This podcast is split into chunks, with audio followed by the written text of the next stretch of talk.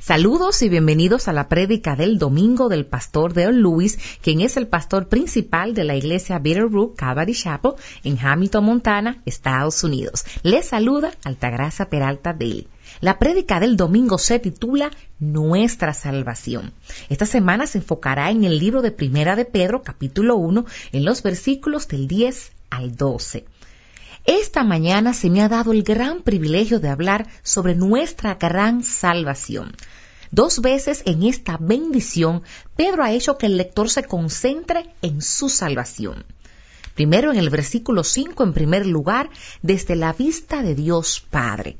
En el versículo 5 Pedro nos informó de que nuestra maravillosa salvación no se puede apreciar plenamente, ya que todavía no incluye la reunificación de nuestra alma impecable con nuestro cuerpo de acero, que aún no se ha dado cuenta, lo cual solo ocurrirá en el último tiempo, cuando seremos resucitados a su semejanza cuando Él venga por nosotros.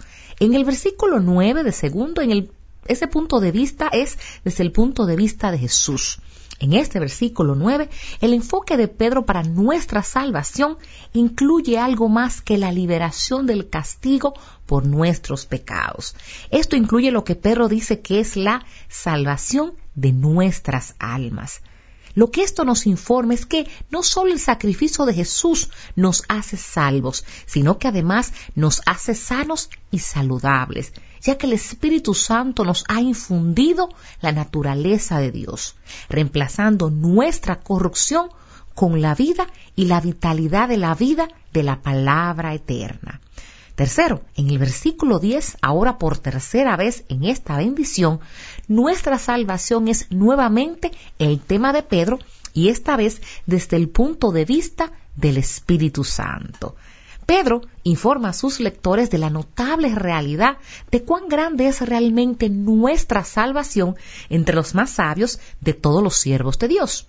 Estos dos grupos extremadamente bien estimados que han ido a la escuela de la más prestigiosa y exclusiva universidad conocido como la Universidad de los Profetas y los Ángeles. Su cuerpo estudiantil es tan exclusivo que, primero, solo se ha permitido a estos dos grupos, profetas y ángeles. Y segundo, y solo se ha limitado a que se estudie un tema ya que todavía están en sus clases, mientras sigue siendo un descubrimiento continuo para ellos. Esta verdad debería hacernos sentir humildes y asombrados, lo que solo debería llevarnos a nuevas alturas de alegría inexplicable. Este tema, Pedro le dice a sus lectores, no es otro tema más que nuestra salvación. El punto de Pedro es en enfocarnos en un vistazo fresco de lo maravilloso de nuestra salvación, que debería eliminar los sufrimientos y penas temporales que solo indican que estamos ahora más cerca de darnos cuenta de los que los profetas y los ángeles anhelaban estudiar. En el versículo 10 nos habla del valle de la gracia salvadora. En primera de Pedro 1, versículo 10, los profetas del primer testamento habían estado involucrados durante mucho tiempo en una exhaustiva investigación y búsqueda.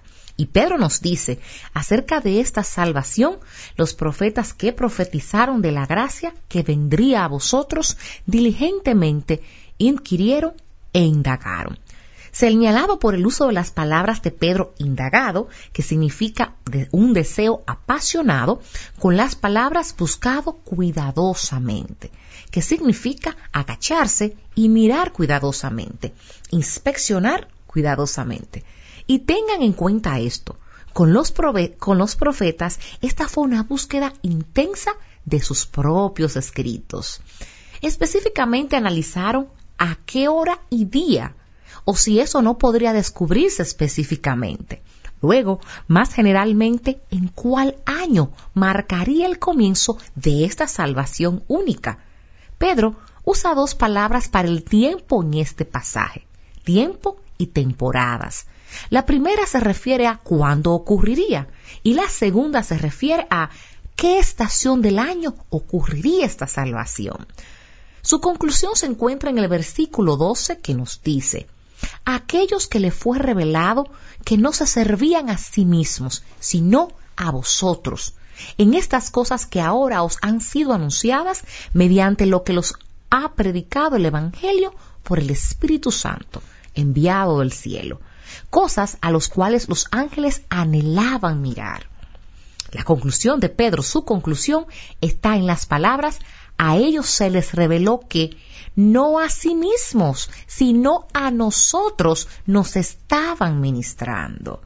El punto que Pedro está tratando de transmitir a estos queridos cristianos que sufren es que los profetas de la antigüedad estaban tan entusiasmados y tan esperanzados con respecto a esta salvación futura que la estudiaron y esperaban que la experimentaran, solo para darse cuenta de que fue para una generación futura y para aquellos que Pedro también les estaba escribiendo. Pedro lo escribió, era para esta generación y nosotros somos este tiempo y momento en el tiempo que cambiaría la generación.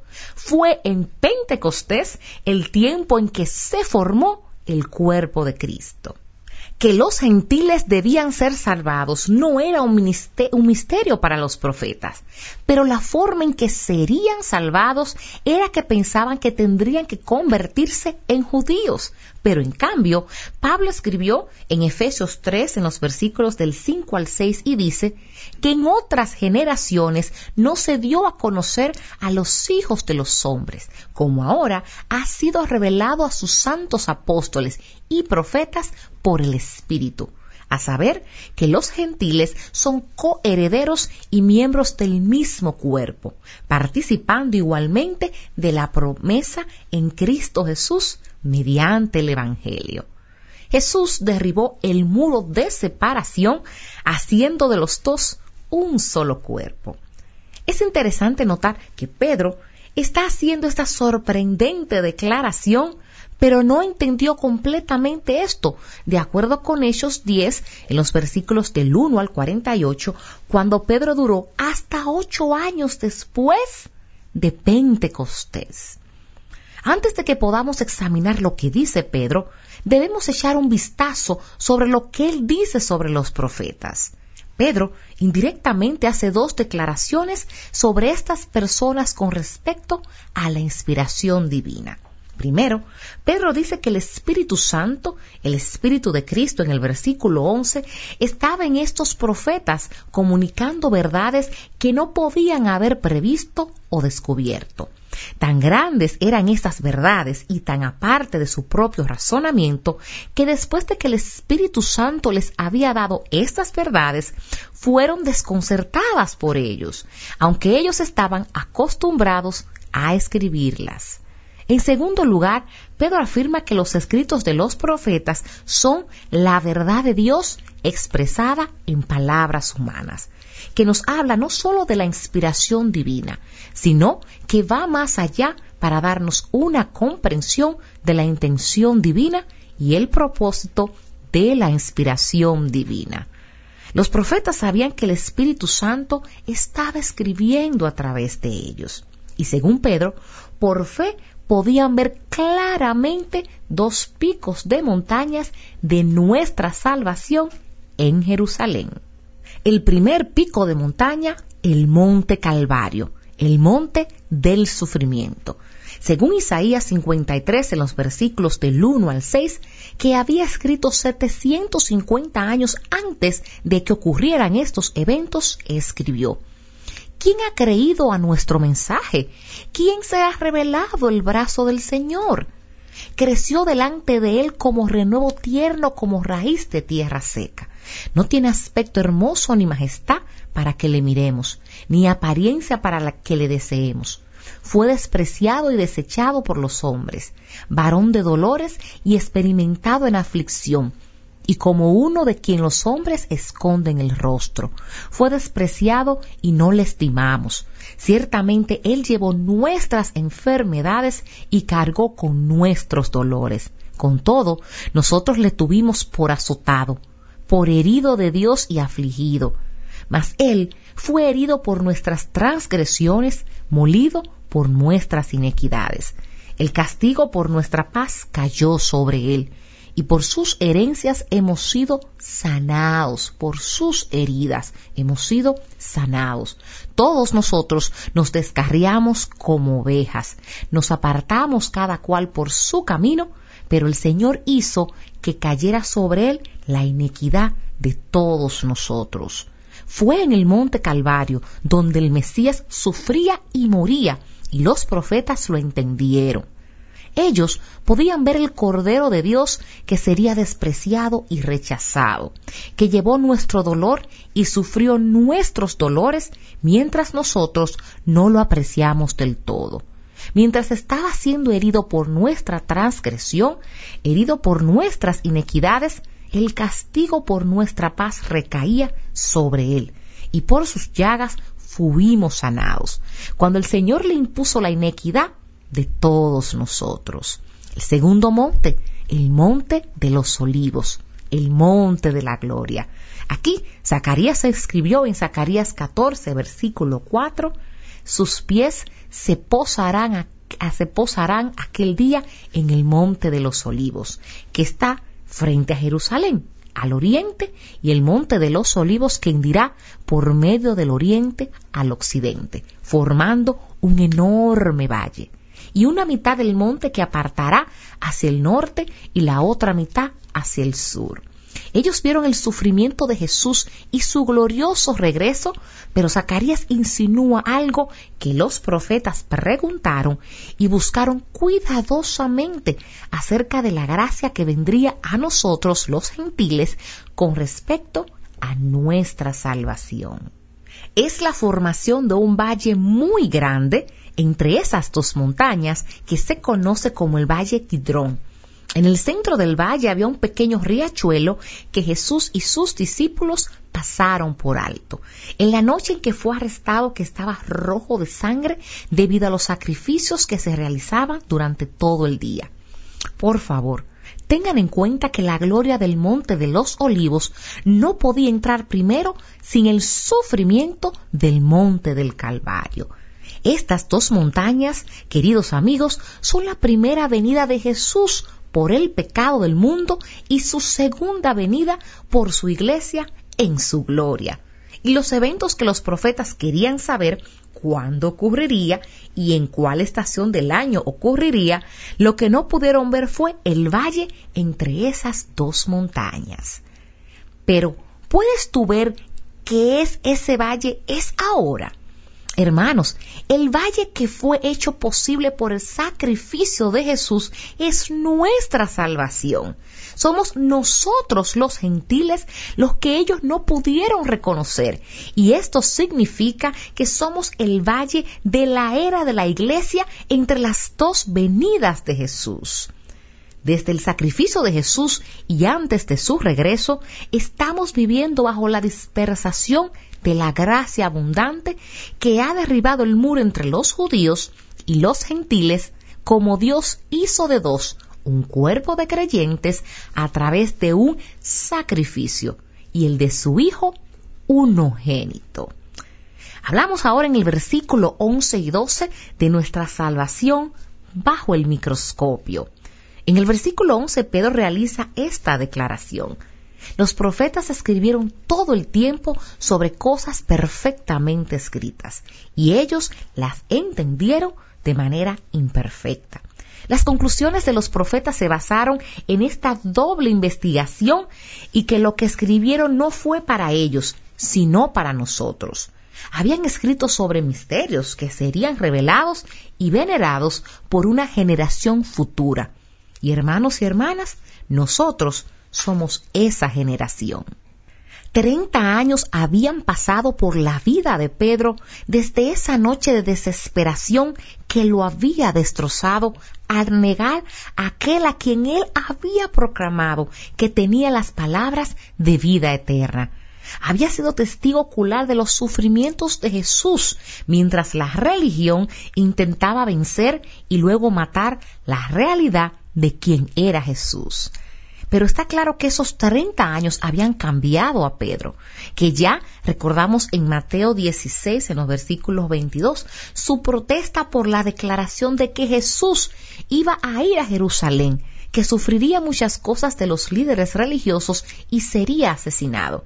Pero esto sería, y pero que sería resucitado de entre los muertos al tercer día. A esta declaración de Jesús, Pedro protestó ante la idea de tal cosa, diciendo, No lo permita Dios, Señor, eso nunca te acontecerá. Lo que había sido la propuesta más fuerte de Pedro era ahora la pasión más tierna de su vida.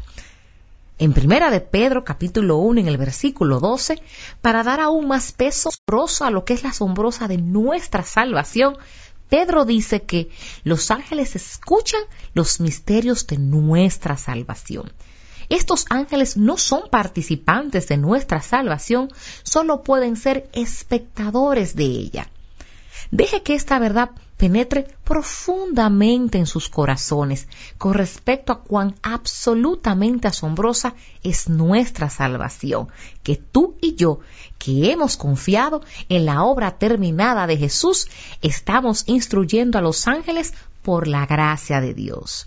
Los ángeles son plenamente conscientes de lo que es caer de la gracia, como lo hizo el tercio de su especie, pero no saben nada de regeneración, restauración o reconciliación. Están completamente impresionados por lo que Dios ha hecho al transformar una creación tan depravada como nosotros en algo que es aún más glorioso que su creación original. Los ángeles, quienes no tienen parte del plan de nuestra salvación, tienen un gran interés en él.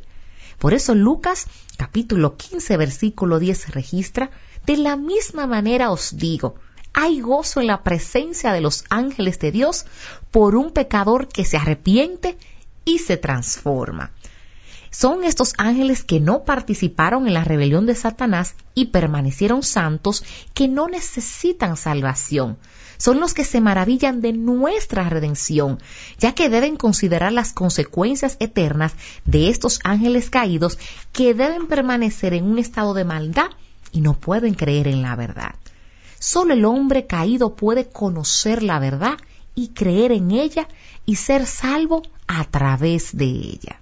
Además, fueron estos misterios de los que los apóstoles habían hablado y escrito, que ese es el Evangelio.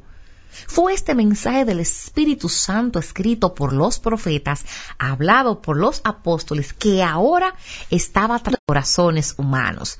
Su predicación no fue con palabras tentadoras de la sabiduría humana, fue una demostración del Espíritu y el poder de Dios. Pedro concluye pensando en los ángeles, diciendo que aquellos que han dirigido el coro de la alabanza de la dignidad del Cordero, que fue asesinado, han admirado la deidad con alabanza de Dios. Ahora, los ángeles están tratando de examinarnos para poner música al misterio que es nuestra transformación desde nuestra salvación. Bendiciones. Les ha hablado Altagracia Peralta Deli traduciendo al pastor Dale Lewis, quien es el pastor principal de Bitterroot Calvary Chapel, localizada en Hamilton, Montana, Estados Unidos. Para mayor información y recursos en español, por favor visita www.bvcalvary.com en la sesión Recursos en Español.